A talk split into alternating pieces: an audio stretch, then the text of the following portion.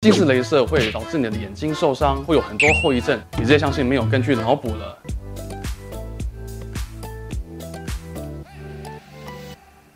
小飞机，让你的身体不 NG。大家好，我们又见面啦，我是今天的主持人小婉。啊，今天要跟大家来聊什么呢？聊的是很多人心里面的痛，就是如果你的近视很深，是不是会想做近视雷射手术？但想做好像又有点怕受伤害哦。今天我们在线上邀请到的是嘉义垂杨大学眼科的医师谢敏康医师来到现场，帮大家来线上做一下诊断。好，谢医师好。主持人好，观众朋友大家好。好，现在是来到现场，当然不会放过你啦。我们就把这个近视雷射的问题从头问到尾，好不好？没问题。因为很多人都会担心说，哎，可能是十几年那个时候有人做近视雷射，我们就会觉得，哇，你的胆子好大。我们先要聊聊什么叫做近视雷射。呃，近视雷射呢，其实本身它的原理是用镭射光呢，在角膜上面做切削，改变角膜的弧度。那改变角膜弧度之后呢，就可以让我们的呃视力恢复到你可以不用戴眼镜或隐形眼镜就可以看得清楚的一个状态。镭射范围主要局限在眼睛的眼角膜表面的部分，所以其实它没有进到眼球里面去，所以也不会说有伤到你眼球里面的结构的这个问题。你看啊，像现在科技很进步嘛，人都可以上太空了。近视镭射这一部分的手术，从以前十几年前到现在，它应该也做了一个非常非常大的一个更变。近视镭射的设备跟呃一些评估的方式呢，都会越来越精进，越来越准确。做完镭射的整个稳定性啊，视力的改善的空间会越来越好。那以现在我们市面上比较常听到的一个近视镭射手术的方式，主要有两个：飞秒准分子镭射。那另外一个比较呃新发展出来的是全飞秒，也就是我们讲的 SMILE 镭射手术。全飞秒，一个是飞秒准分子镭射，另外一个是全飞秒。嗯，这两种是不一样。他们的镭射使用的波长有点不太一样，那镭射的手术施作的方式也不一样，所以他们各自有各自的好处。飞秒准分子镭射呢，它在一开始施作的时候会先做一个角膜瓣，把角膜瓣掀开之后呢，再用准分子去做基质的切削，之后再把角膜瓣盖回去，好像就完成一个呃飞秒准分子镭射手术。那至于现在比较新发展出来的全飞秒镭射手术呢，事实上它就完全用飞秒镭射去施作。那施作的过程，它的伤口非常的小，大概只有零点二公分的大小，基本上就是我们所谓的微创手术。伤口越小呢，复原越好，而且呢，也不叫不会有一些潜在后遗症的问题。因为我记得，像我们台湾哦，十八岁以下的青少年，其实百分之八十五、八成五的人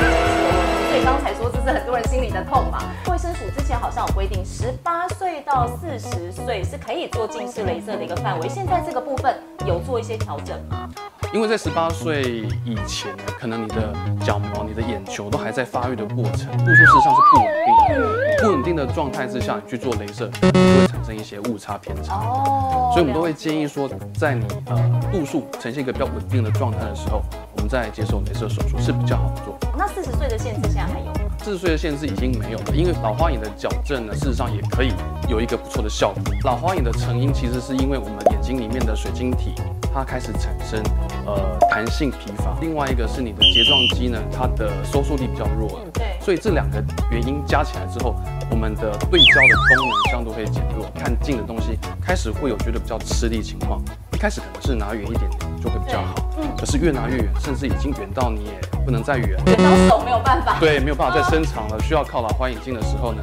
这个就已经很明显的出现老花眼的症状。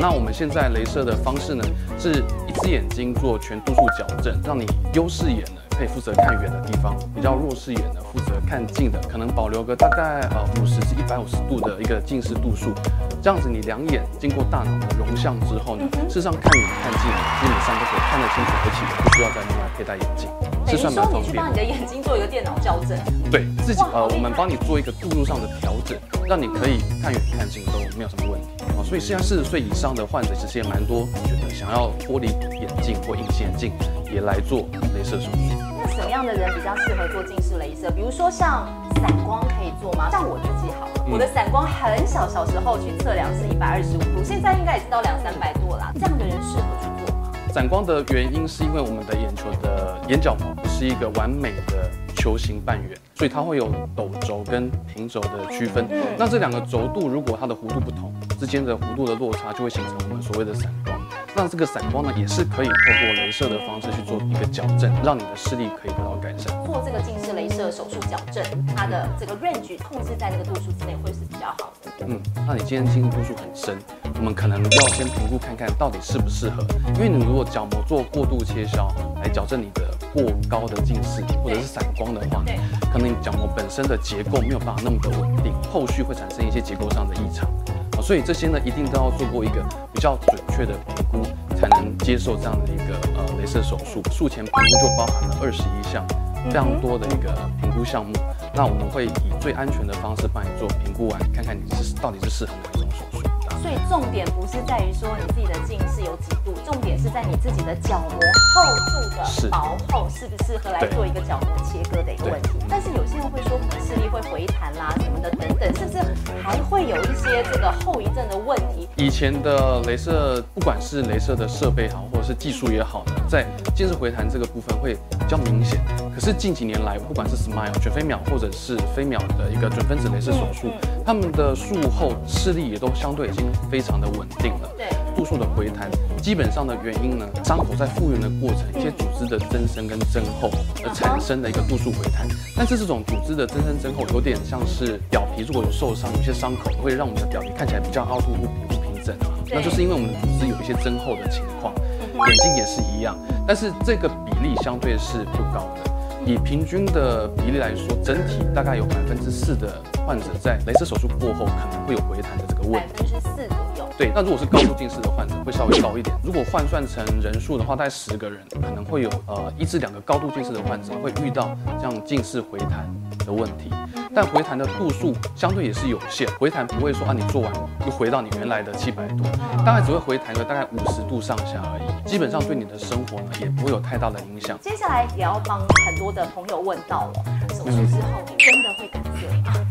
呃，在做完近视镭射手术之后，啊有一段时间可能会稍微比较干涩一点，没有错。原因主要是因为呢，我们在做镭射角膜的切削的过程呢，角膜上面的神经呢受到暂性的阻隔，那这个阻隔就会导致我们眼睛分泌的泪液呢会比较少一点，啊，所以在做完镭射在恢复期，可能就会比较容易有干眼的问题。那有些人是因为他本身呢，就眼睛属于偏干的状态了。如果真的担心术后会再更干涩的，可以选择做微创，就是我们讲的 Smile 这个全飞秒的镭射，因为它的伤口相对小很多，切削过保留下来的神经呢是相对也多很多，也比较不会产生干眼的问题，伤害也比较少一点啦。因为毕竟是在眼球这个地方周边去做手术。那另外啊。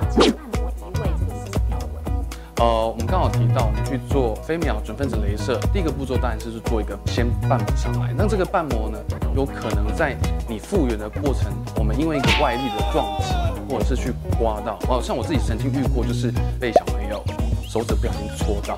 哦，或者是指甲刮过去，哦，就是都是一算是一个蛮大的一个撞击力道或一个剪力了，哈，导致你个角膜瓣呢，整个有点偏位或位移。那这个情况就是要再做一个冲洗角膜瓣复位的一个一个术式。如果你的那个撞击力道已经大到说可以让角膜瓣位移，其实这个力道对一般没有做过近视镭射的患者呢，也是一个相当大的伤害，包括眼球出血啦、眼球水晶体的移位啊、视网膜玻璃，都是有可能会遇到的问题。所以其实你保护好自己的眼睛，其实相对是重要。不管你有没有做过近视雷射，都要尽量避免一个比较强强大的力道去做到一个撞击。觉得近视雷射手术有点承受不白之冤呢，因为大家都会觉得说我做了手术之后撞它，哎，好像就会受伤害。其实你根本就没做手术，你撞它，你的眼睛当然也会毁掉嘛。那另外我还想要问医师哦，就是很多呃网络上都会有一些网络传说嘛，就会说啊，连这个眼科医师都不太旁边遇到的状况到底是怎么样？呃，在我们体系里面的很多医师其实都已经有做过近视镭射手术，自己都做了，嗯，包括我们的护理师还有亲朋好友们，其实很多都已经有做过近视镭射手术。对，那当然就是因为我们的镭射手术的技术越来越稳定，效果也是越来越好。所以基本上是不需要太担心。好，那谢谢还有没有什么要补充给大家知道？呃，近视虽然我们可以透过镭射来做一个度数上的矫正，但事实上我们还是会希望在小朋友近视在增加的这个过程，不要近视增加度数那么多。原因是因为变成高度近视的话呢，我们的视网膜容易产生一些退化的问题。那你近视度数如果越高，也有可能在你之后想要做近视镭射会遇到一些阻碍，所以我们还是会希望说，从源头那边先控制好，让近视不要增加那么多，其实对大家都比较好。可是近视不要增加这么多，好难控制哦。有时候很小的朋友，真的很九岁十岁就戴着大大的眼镜了，所以父母亲真的要做好这个把关的角色。小朋友晚上要躺着看书、划手机。No，拜托，真的不要好不好？那医师顺便聊一下，说有没有什么方法可以避免度数快速增加的一些方法，提供给大家做。呃，如果是小朋友的话呢，我们有一些控制的方式，包括说用药水来协助控制，点散瞳剂。儿控的框架式眼镜啦，或者是儿儿童控制的隐形眼镜、角膜塑形片，也有分软式的哦跟硬式的，其实有非常多的产品是润式。你们在诊所来评估的时候，我们都会给你一些比较明确的建议。那当然，根本的原因还是用眼的习惯也要稍微注意一下。哦就是像我自己的病人，我都会建议他说要三十分钟休息十分钟的一个用眼习惯。那距离就是尽量拿远一点这样子，因光线人家都说三十分钟要走起来走一走啊，看绿色的树，家里面种一些绿色的植物，这个对眼睛会比较好吗？我们会建议直接到户外从事一些户外活动，包括说你接收到一些阳光的照射、紫外线的照射，还有看远方，哈，做一些户外运动，基本上对近视以先进的研究来说呢，都有一些控制的效果。好，那今天非常谢谢谢敏桑医师来到我们的现场，跟大家解说了非常多有关近视镭射的一些盲点哦，在这里是帮你线上来做一些问题的一些分享跟解答。感谢谢医师来到现场，谢谢您。谢谢。如果你觉得哎今天的内容分享对你来说有一些帮助，有一些注意的话，拜托大家按个赞，而且可以分享，开启小铃铛，订阅我们的频道，有任何的消息随时会进行推播传送到您的眼前。谢谢您了，我们下次见喽，拜拜。